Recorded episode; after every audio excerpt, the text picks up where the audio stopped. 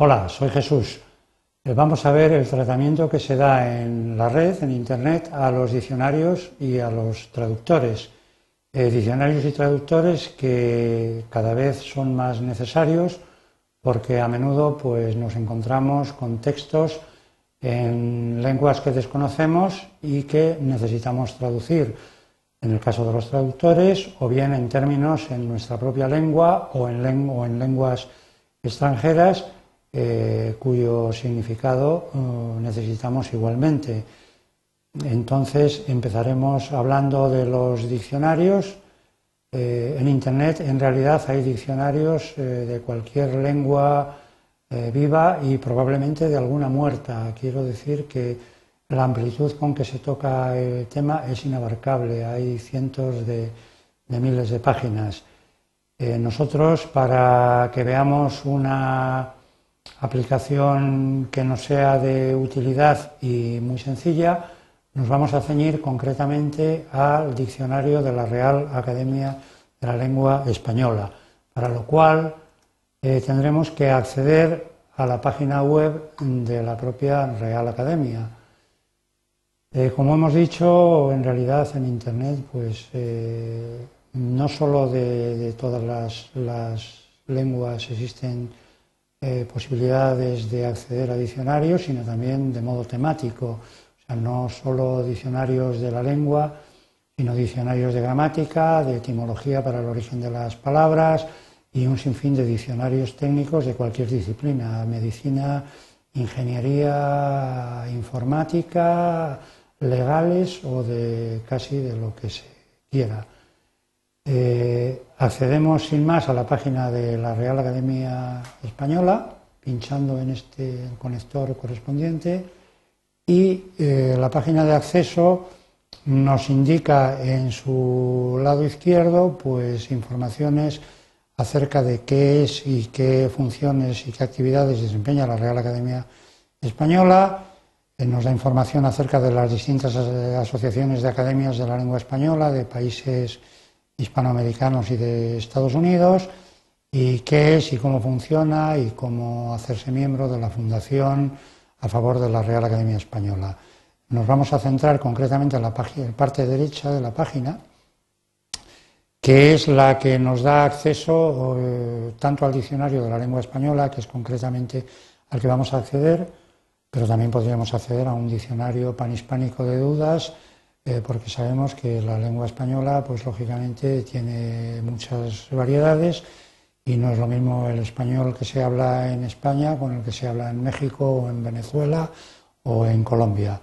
Eh, concretamente, para que hagamos una prueba, en el diccionario de la Real Academia Española vamos a teclear aquí el término cuyo significado queremos que nos facilite el diccionario y vamos a coger un verbo, como puede ser eh, pues navegar. Eh, tecleamos el nombre del término, en este caso el verbo navegar, mm, hacemos eh, clic sobre la flechita y el diccionario en su vigésimo segunda edición, que es la que actualmente está incorporada a Internet, nos dice que navegar viene del latín navigare, que la primera acepción es como verbo intransitivo viajar en un buque o en otra embarcación generalmente por mar y viene pues una serie de, de significados eh, adicionales como es pues hacer viaje o ir por el aire en globo, pilotar una nave con, con frases de ejemplo, inclusive podéis comprobar cómo eh, el quinto significado, que como verbo intransitivo, nos dice que navegar puede ser también, y de hecho lo es, desplazarse a través de una red informática. Eh, como estábamos hablando de un verbo, em, tenemos la posibilidad adicional, pinchando en este conector eh, azul que está a la derecha del término, pues de que nos conjuga el verbo. Y entonces pues vemos que el infinitivo es navegar, el participio navegado, y bueno, pues no sé, que el condicional simple sería navegaría, navegarías, navegaría, etcétera, etcétera, etcétera. O sea, tenemos también adicionalmente pues la conjugación de la conjugación del, propio término, que en este caso es un verbo. Esto por lo que se refiere a diccionarios, eh, en el ejemplo que acabamos de ver, que es el de la Real Academia de la Lengua Española. Eh, por lo que se refiere a los traductores de Internet, bueno, hemos dicho que eh, esto sale al paso de la necesidad de que podamos necesitar trasladar textos escritos en otros idiomas al, nuestro propio. Eh, constituyen en realidad una solución eh, desde luego muy rápida y con bastante eficiencia de este problema. Y bueno pues hemos elegido quizá pues como más populares y más representativos pues a Babelfish de, de Yahoo el traductor del periódico El Mundo en su versión de Internet y el Google Translate, que es el traductor de Google. Vamos a examinar eh, con algún detenimiento pues cada uno de ellos. El primero de ellos, y por este orden, pues es el de Babelfish Yahoo, cuya estructura básica pues responde un poco al esquema que tienen todos. Es una estructura muy simple, se trata, lógicamente, de introducir el texto a, traducir, de seleccionar eh, eh, diferentes idiomas a los cuales el texto puede ser traducido y de efectuar la acción concreta de traducir en este caso. También se puede hacer lo mismo con una página web de Internet en el cual eh, pues pondríais el nombre de la página, accederíais a ella, copiaríais y traduciríais. Vamos a ver concretamente eh, con un bloque de texto cómo actuaría el traductor Babelfish de Yahoo. Para lo cual accedemos a la página web eh, de este traductor y yo voy a utilizar pues un texto que tengo preseleccionado de un Apple iPod que viene en inglés. Con lo cual accedo al propio texto.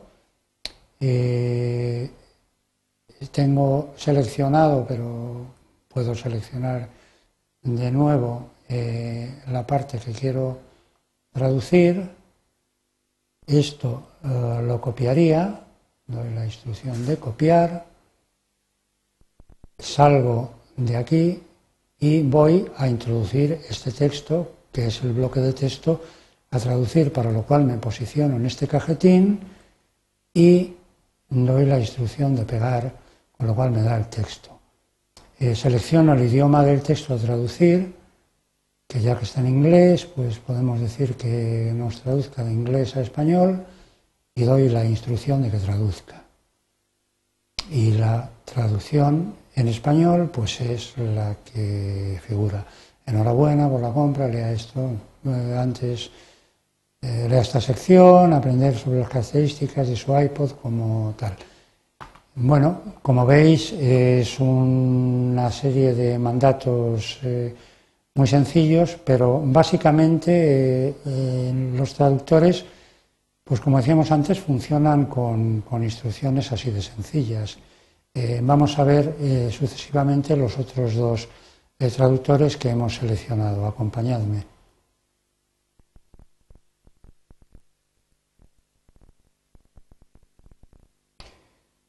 Bueno, eh, el traductor del diario El Mundo pues tiene dos áreas claramente, mejor dicho tres, claramente definidas.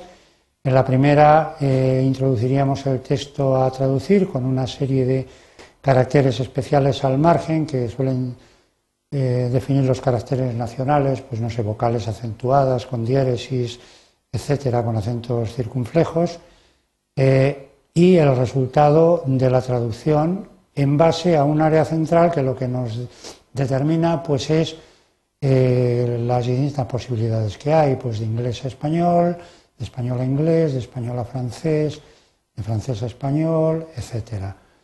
Entonces, eh, sin más preámbulo, pues accedemos a la página web eh, del mundo.es en su versión del traductor y vamos a poner eh, pues una frase sencilla porque tampoco hay necesidad de complicarse demasiado la vida. Entonces ponemos, hola, esta es una prueba. Y vamos a seleccionar, eh, pues, eh, por ejemplo, pues del español al inglés. Eh, pinchamos en el icono correspondiente y nos da la traducción. Hello, this is one test, con lo cual, pues, adicionalmente también tenemos posibilidad de consulta de diccionarios y de búsqueda del término. Como veis, es muy sencillo, la única complejidad que puede llegar a tener es que si aquí eh, pues estuviéramos ante un, uno de los llamados caracteres nacionales, pues en lugar de, poder poner desde el teclado, pues podemos seleccionar directamente el carácter acentuado correspondiente, lo cual nos simplificaría el trabajo. Eh, bueno, un poco más eh, puede decirse del traductor del mundo y vamos a cerrar para pasar al traductor de, Google.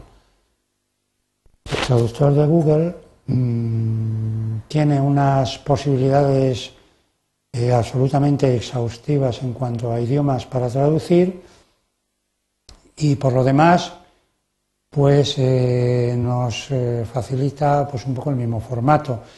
se selecciona eh, los distintos idiomas a traducir, se introduce el texto y se, obtiene la traducción.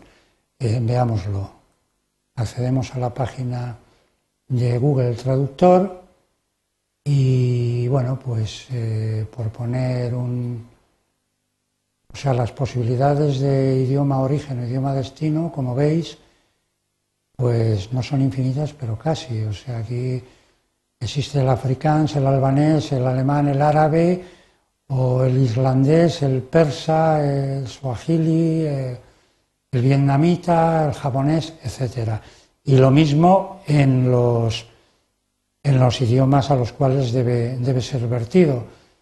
Pongamos, por ejemplo, pues de, español, que es el origen, que es nuestro idioma, a un idioma pues como es el, el danés, que es un idioma Hombre, no es excesivamente exótico, pero tampoco es muy habitual. Eh, eh, ponemos una frase que puede ser la misma que hemos puesto antes y vemos cómo inclusive eh, no, no, es necesario recurrir al, mandato de traducir porque automáticamente vemos en la parte derecha cómo lo está traduciendo online, o sea, sobre la marcha.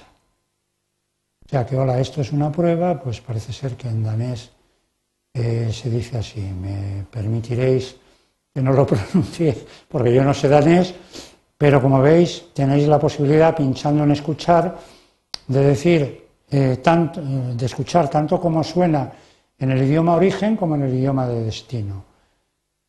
Y bueno, pues básicamente y a través de ejemplos que hemos querido, eh, a propósito, que fueran muy sencillos, eh, pues ofreceros una visión de cómo funcionan los distintos traductores y los distintos diccionarios. Esperamos que os ayuden en vuestro trabajo diario, en vuestras dudas, en vuestro tiempo libre y no nos queda nada más que agradeceros la atención.